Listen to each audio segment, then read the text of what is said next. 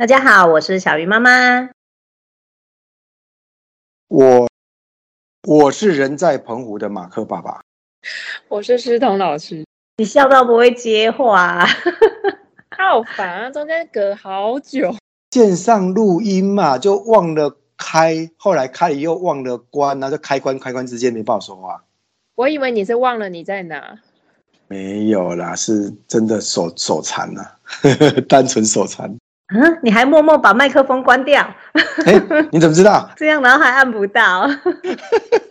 线上录音哦，就这个问题，因为收音的设备没有办法像很专业的可以多方收音，所以我们一个讲，另外一个都会抢话。所以我要让主持人能够好好讲，我一定要把麦克风关掉啊，就一关就被发现。我就是要趁他关了麦克风以后呢，我现在要讲他坏话，就是啊。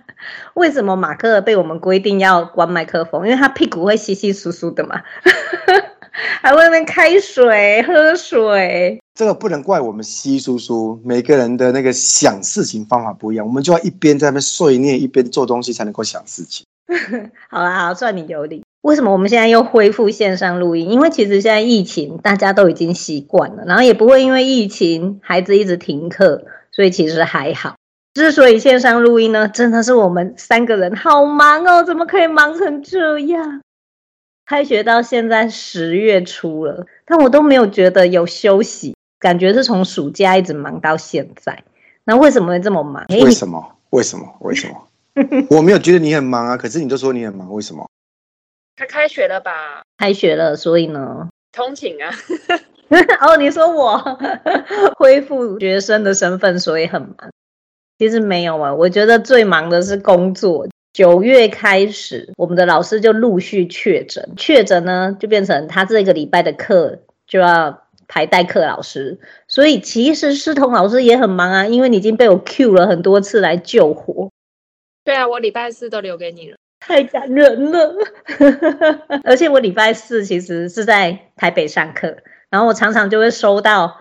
什么教室现场很乱，或者是我们现在对外课缺老师啊？发生了什么临时的状况？真的很难专心上课。好，然后另外一个窘境就是，呃，除了确诊这件事情之外，我觉得这个月让我真的很忙的是，我暑假来的新人都离职了，都离职了耶！所以你说诗彤老师怎么能不一直来代课？因为现在的新人就都很难留住，幸好我们是本来的那一群老师都很稳定。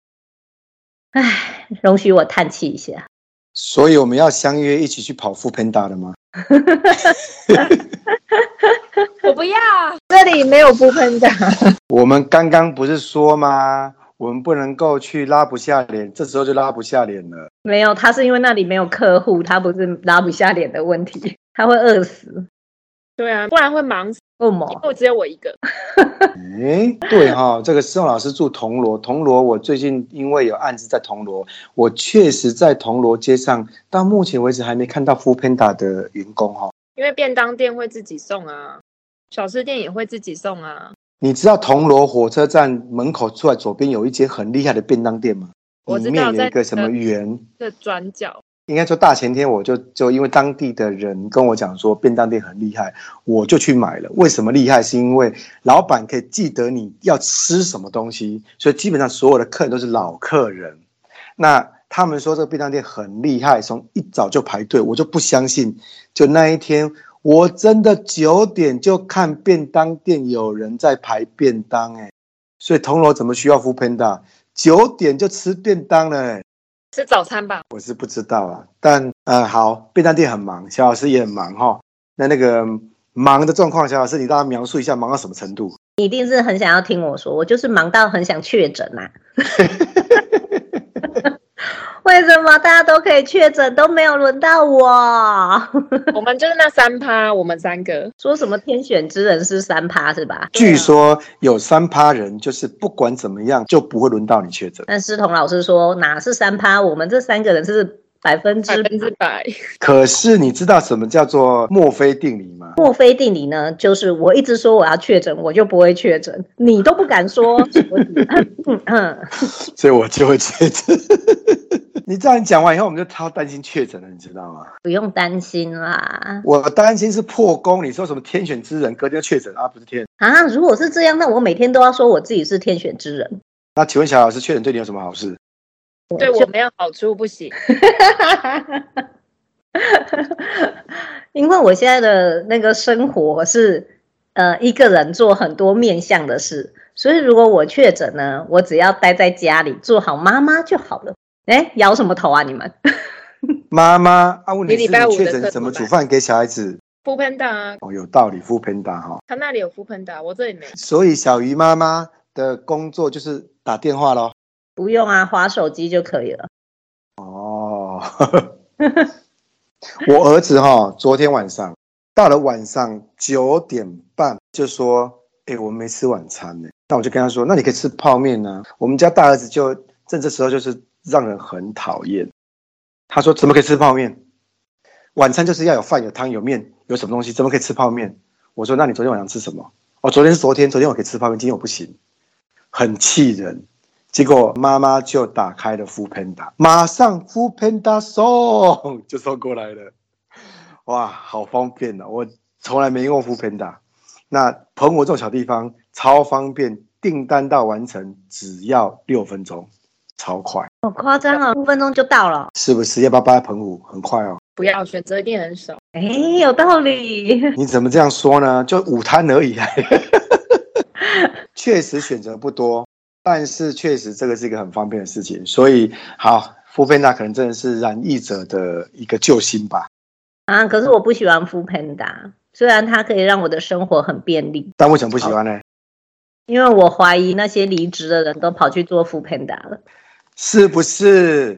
你知道吗？连我妈妈都打电话跟我说，好，我我有一天去看医生，开到医院前一刻，我妈妈就打电话来说啊。疫情期间，景气也不太理想。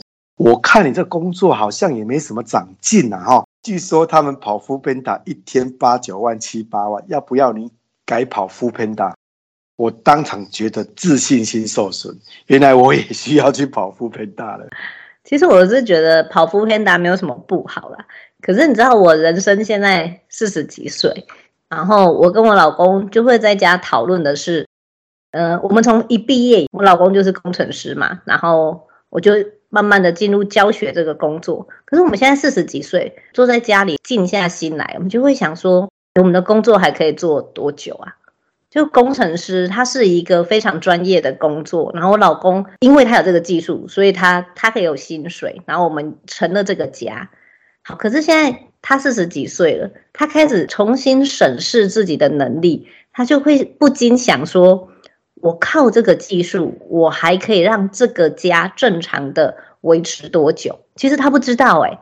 那我老公的技术在台湾来讲，已经算是嗯高利润、高获利的技术了吧？但他都会说他不知道他可以靠这个赚多久。来，马克学长要讲话。应该是哈，就是说这个从霸的技术在台湾算是独步啊，就是很少人做这样的工作。那不过呢，因为他的领域是算是在维修晶圆机相关的工作，但你也不知道说哪一天晶圆机不修了，会不会就没工作了？这真的是有可能。你很过分，你不要讲那么清楚嘛。啊，好，修那个帕金口的机器好不好？我们改口吧，因为差不多啊。你就看到一堆指针跑来跑去，你也不知道它干嘛，反正就修那个这个帕金口的机器。对，水电啊，水电，水电不会缺。哎。你说对了，我发现现在有些行业真的很缺工，而且没有人做。我老婆那一天哈在澎湖，突然说：“哇，我水龙头坏了，我人在台湾，不然以我来说，那就是一百块的事情。”果然打电话叫水电工来，水电工跟他打个折，一个水龙头收五百，我觉得超好赚，我要改行了，超好赚。可是我我的意思是说，嗯，像我老公他有那样的技术，然后他之前也是可以有高的利润。可是我们看未来，我们就往前看，你不确定你这个工作可以做多久。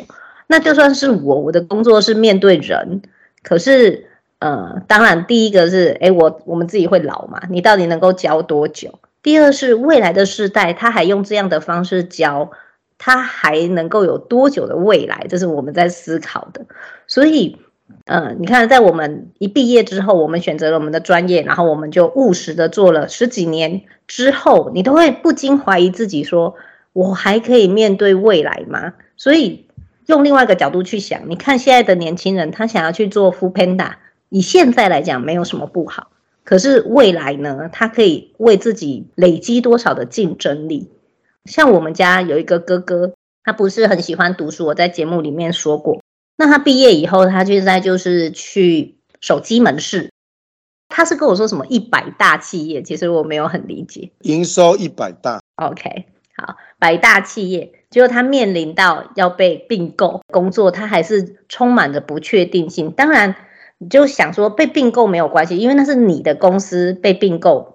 员工有可能被并购，或者是员工也可以去找新的工作啊。那回头去想，那你在这间公司你习得了什么能力？其实它对你未来就是你未来的资产，就好像是很容易被取代的能力。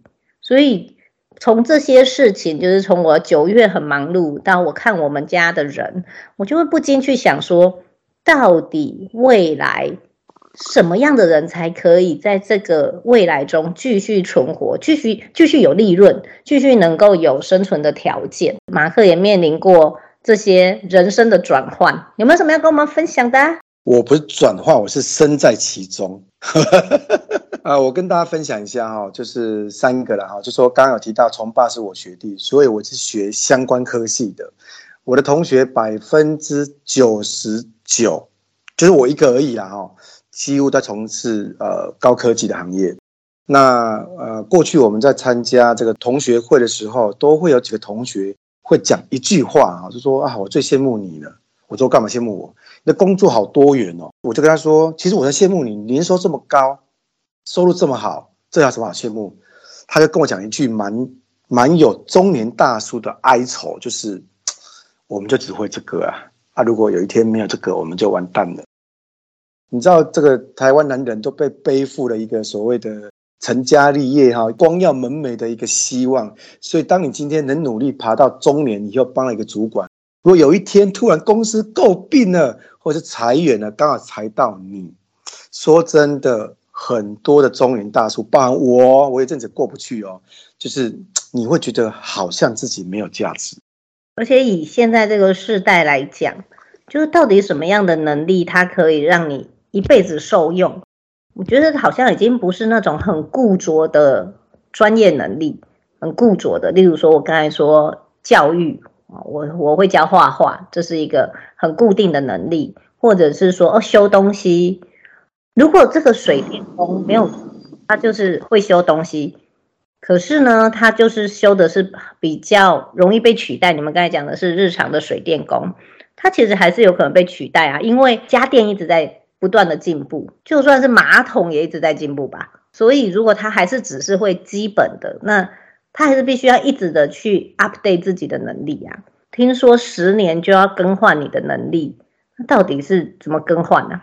各位听众有没有看过一个 YouTuber 叫宅水电？乔老师有看过吗？有宅水电有对不对？宅水电一开始出来的时候只有五千人，我就订阅了。你知道他现在有多少的粉丝吗？粉丝七十万。师傅现在已经变成网红了，很多的就算是水电，刚刚我们说水电师傅好像很好赚，其实没有啦，就是工钱。但是呢，我们越来越多东西是不用维修就买新的，所以呢，水电工也会失业。不过我就看到他就知道一个很有趣的地方是，连水电的专业技师都在当网红，所以就变成两件事情产生。第一件事情叫做，原来我们必须要把自己品牌化，就是原来你你是一个独立个体。你拿什么与众不同？另外一个东西是更需要去精进的，譬如说，一个水电的专业技师怎么会拍影片？好，他不得不拍，好，因为这是时时代所趋嘛。那甚至他要会上节目讲他的水电的技能啊，或介绍东西，所以他突然之间的角色从 A 角色的水电技师变成是个网红，或者是变成是一个节目主持人。那好，那刚好美国最近有一些呃媒体跟一些教授在研究的事情是，我们平均大概每十年，好，现在哦，每十年时代跟工作会转变一次，举例，像全世界最大的麦肯锡的顾问公司，他们预估在十年过后，全世界会有九亿的工作的名称不见，但会诞生另外一个九亿的工作名称。好，那问题来了，会不见就代表没有这个需求。我们举例，可能在未来不会有计程车司机这样子的一个名称，为什么？因为都自动车了，甚至未来也不会有看护了，因为看护呢就变机器人。那如果你只会看护的工作，或者只会开计程车，你在下一个十年的这个 generation，你就可能被淘汰了。这个美国的教授学者会提出一个新的概念，就是说，我们每个人不是学一个技能，而是要去学会一个让自己能够重塑的能力。就是说，不管面对这世界上怎么改变，你可能今天是一个水电技师。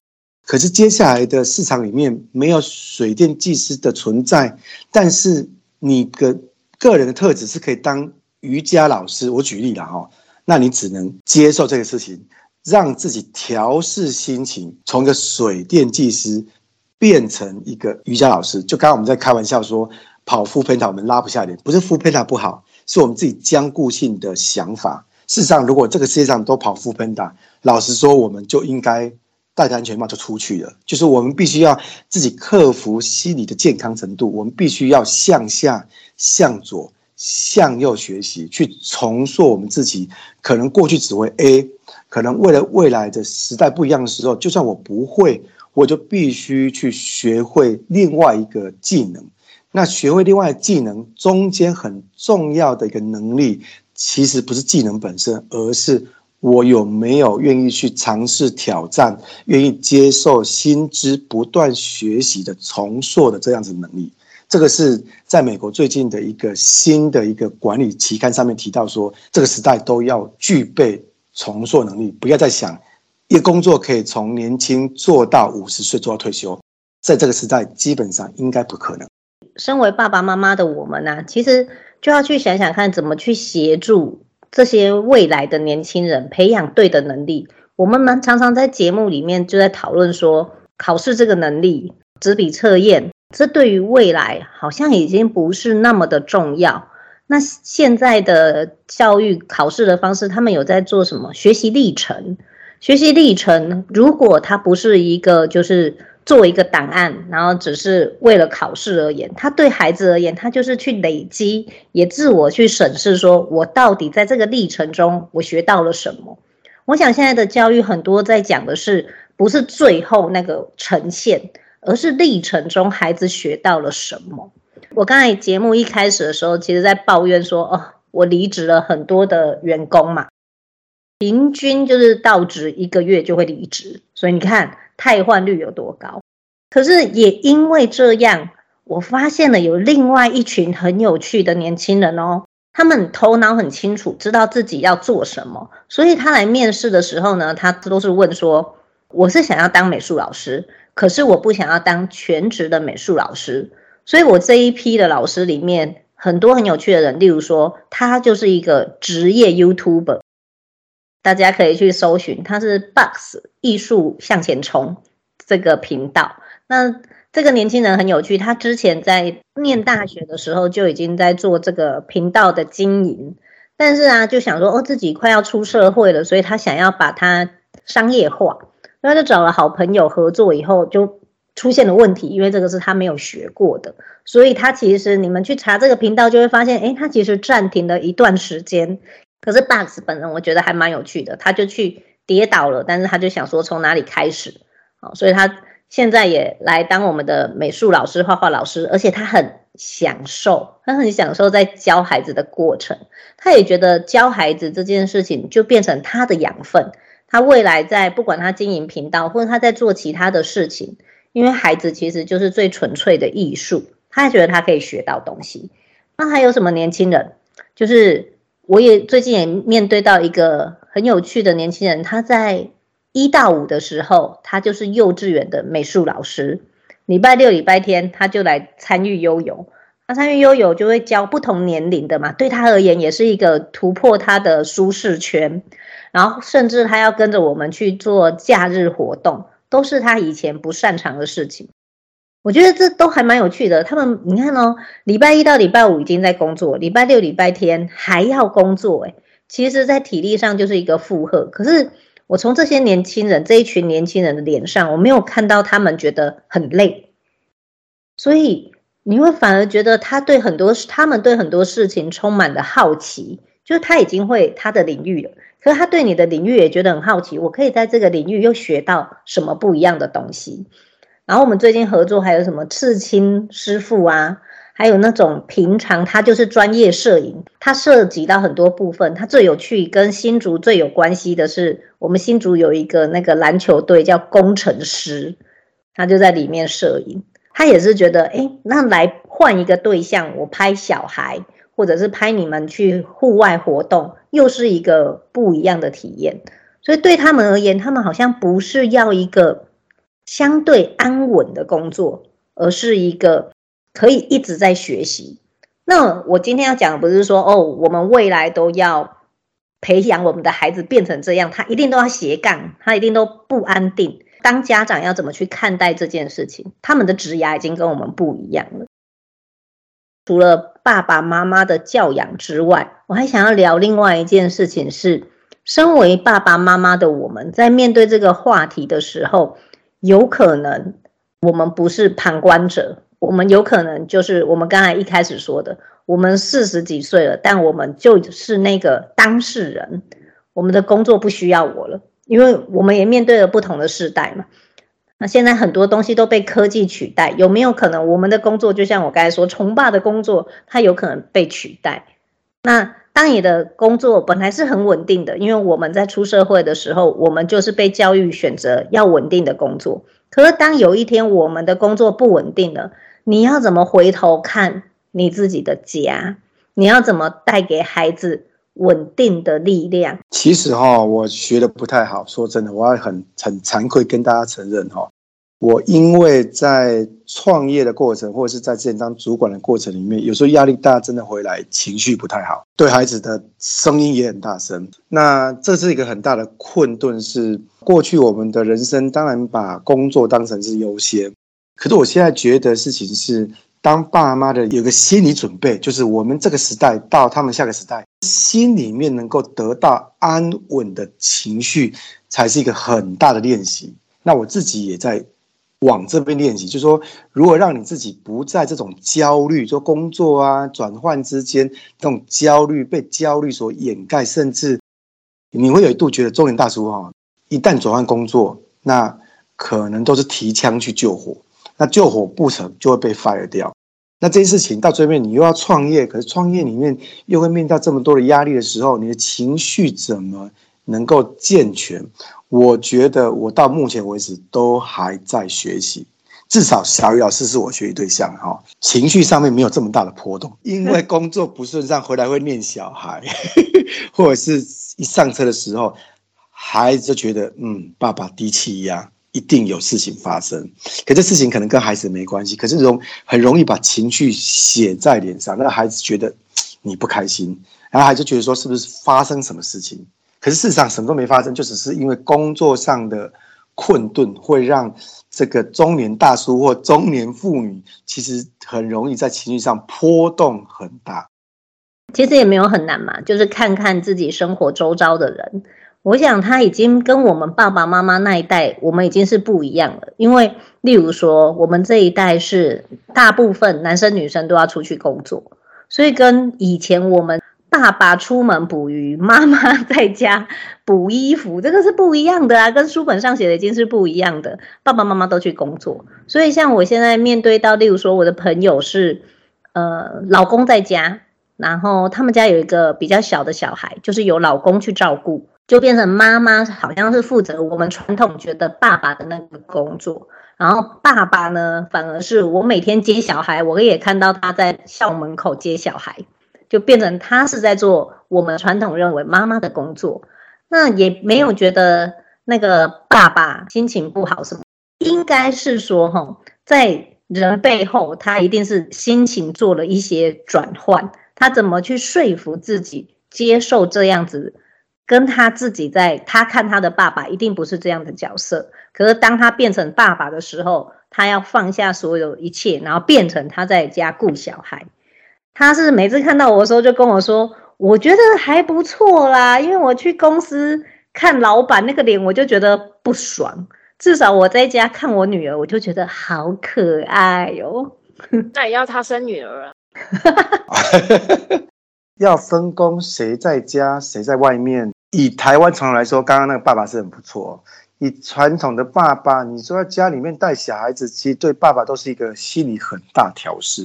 这个心情调试，我真的觉得中年大叔要跟好好跟这个爸爸学习。所以，说不定可以叫爸爸来分享他怎么去改变这个心情。我觉得他很有趣哦，他会在礼拜一到礼拜五的某一天，他会排去看他妈妈。哦，这件事情他可以自己去做。就自己又变成孩子了嘛，就面对自己的妈妈的时候，所以相对我想那一天他就可以吸取到能量。然后他有一天也很有趣，他就会说：“今天是我逛巨城的日子，你们不要吵我，不要再叫我做事，不要叫我去买菜，我就是要逛巨城。”他就俨然是一个家庭主夫的一个一个代言的哈，完全符合家庭主妇的一个翻版的哈，没有错。像我开始去念书，我发现我们家也有这样的转换啊。因为像我老公以前也是，他只要觉得我的工作很累，所以我就是做好我的工作。然后他很多事情他也觉得就是妈妈应该要负责，例如说每天的联络簿，他就会问我说：“你签了没？”然后我心里就会想说：“你也是家长啊，为什么是我一定要签？”那。这件事情到了我自己现在去念书，然后我自己的时间被切割得很凌乱的时候，必须很多事情就要由爸爸去做了嘛。所以我在观察我老公的时候，我发现他自己也有做一些心态的调整。他开始从第一次，他可能是说：“为什么你没有签联络簿？为什么你没有帮他准备什么什么？”到后来，他发现我根本也没有时间去帮小孩准备。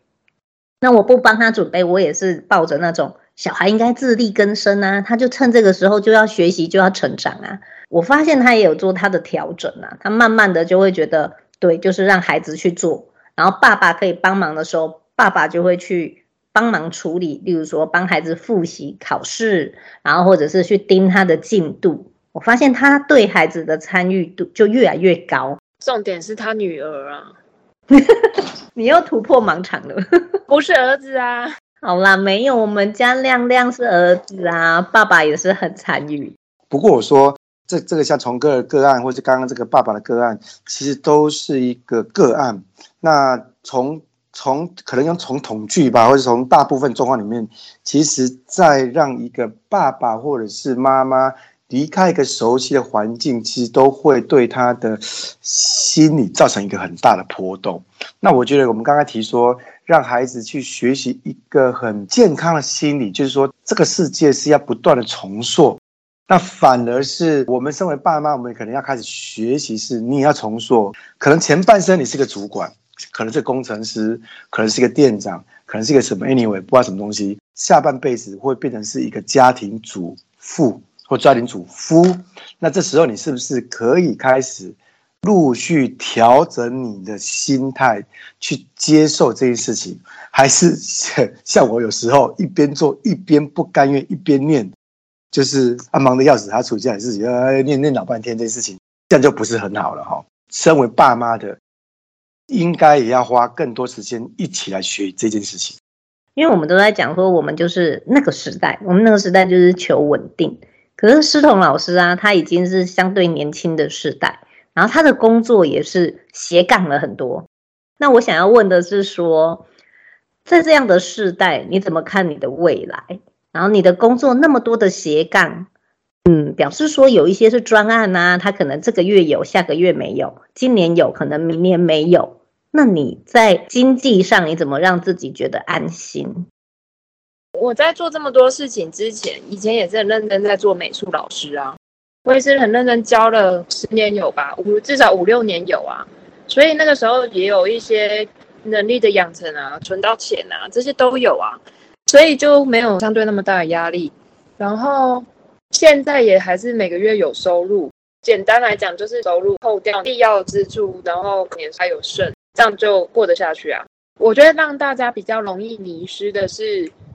你不知道你的未来是什么，你很多斜杠，可是你不知道这些斜杠哪一件事情对你的人生有帮助。因为人越老，其实没办法这么分心，所以如果没有一个专业让自己觉得很骄傲、很自信的话，其实那个迷失很快。所以我觉得对我来讲，就是我虽然在做看起来很不一样的工作，我以前在做助理的时候，养成了那个专案执行的能力，然后还有文书处理跟沟通的能力，所以我现在在教。其他的老师或者是教学生，我很清楚，就是我可以怎么样传达，怎么样沟通、开会、准备资料，是对他们有帮助的，让这件事顺利进行。我是美术老师，所以我在户外，然后在做一些创作的时候，我知道什么东西很适合提取变成做艺术创作的材料。然后还有这些专案久了，你就会盘点身上的资源，就是我有什么能力，我有什么资源，然后我现在在做的事情。未来有没有机会往更专业的某一个方向发展？我觉得这个是过去的工作累积下来的能力，盘点资源的能力蛮重要的。你要知道自己手上有多少东西可以用。那个刚刚小老师有讲到一个很大的中年大叔最大的困顿，就是经济怎么活下去。那跟思彤老师不太一样的事情是。中年大叔会有几个点是思彤老师现在还没面对的，就是，呃，第一个房贷，第二个车贷，第三个孩子教育，第四个事情是上有老母，老母就需要，哦，以后要养他，所以呢，我们这个时代会比较辛苦，是夹在中间的三明治，所以向下要养孩子，向上要养父母。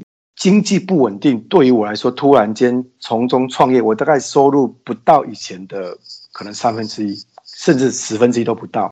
那那个过程里面，真的要缩衣节食，你要开始要改掉很多大手大脚的行为。我以前是坐高铁上台北的，我现在都坐普通特快上台北，所以有时候要要必须要去调整自己的步伐，真的要让自己活下去。那至于刚刚提到说，那。人生有没有目标？是有的哦。其实中年大叔最大的困顿是，当一一旦失去舞台，就没有目标。举例说，刚刚思彤老师说要培养个专业，那我的专长是什么？我的专长是管人，因为呢，我从出社会就当主管，我一干主管一干干了二十几年，突然之间自己创业以后，没有人可以管你，真的不知道你的专长是什么，所以就必须要抽丝剥茧，从过去里面除了唯一专长。管人以外，你还能做其他事情。那目标很明白，就是说我的下一个阶段的人生很重要的事情是，我能够正常的活下去，而且我自己觉得啊，对我的客户、跟我的家庭、跟我的跟我处在的这个社会是有贡献度的。这是我现在好像看起来比较远大的目标，所以是是真的目标没有错。回应刚才马克说的那个经济压力的部分，那我也想要跟大家分享一下，就是，嗯，中年大叔嘛，他相对有这么多的压力，就是你是一个三明治，为什么会有三明治？就是你下面有小孩，上面有爸爸妈妈，呃，有妈妈，然后还有老婆，那这就构成了一个家，然后你在核心，你觉得自己在核心，所以你有很大的责任与压力。但是也不要忘了，就是这个家在组成的时候，就不是只有你一个人啊，他就是我们已经找好了伴，然后我们一起有信心对未来负责，我们一起组成了一个家。所以，当你面对到你现在人生的这个逗点的时候，真的也不是自己面对，那有一个人陪你面对，那你要相信他。为什么会有这么大的压力？是觉得。自己要扛起一切。那在我们的节目，其实我们也聊了很多次嘛，就是你要相信他，相信他，他相信你，相信你们就会过得更好。而且那些压力有两个分母就会除以二，不会是你是一百分之一百。那我再回到刚才那个诗彤老师，我想要回应一下，就是诗彤老师他有很多斜杠的工作，其实是现代人可能觉得很羡慕的。但是你们有没有听到他有讲到一个重点？是我觉得现在年轻人他想要做斜杠的工作，可是他又没有办法把斜杠做得很好，然后造成他不断的离职又离职又离职。就是书童老师先把他的第一个工作的专业做好。我选定了以后，我就是好好把这件事情做好。做好了以后，我在这里一定学到的东西，就算这只是一个加油站的工作，它还是有很多东西可以值得我们去学习。不管是对人对事，学完以后，你再去斜杠第二个，然后你再去学，再去斜杠第三个，这不会是同时有一个人，他可以像八爪章鱼一样，就啪啪啪啪啪，然后把每一件事情做得很好。所有的事情，不管未来是怎么样。都必须要扎扎实实的把自己的能力巩固好，把其中一个专业，你才能够去累加其他的东西。那今天这一集呢，我们讲了很多，除了在讲我们看待自己的孩子，我们希望他未来有什么样的能力，不被这个社会淘汰。我们也想想自己，当我们在面对一个家的时候，我们要给孩子稳定的力量，我们也从中获得稳定的力量，然后才会去看未来。虽然小鱼老师跟那个马克爸爸，我们四十几岁了，但也许我们还有四十年要过诶，我们一定要过得更好。好，今天就聊到这啦，各位拜拜，拜拜。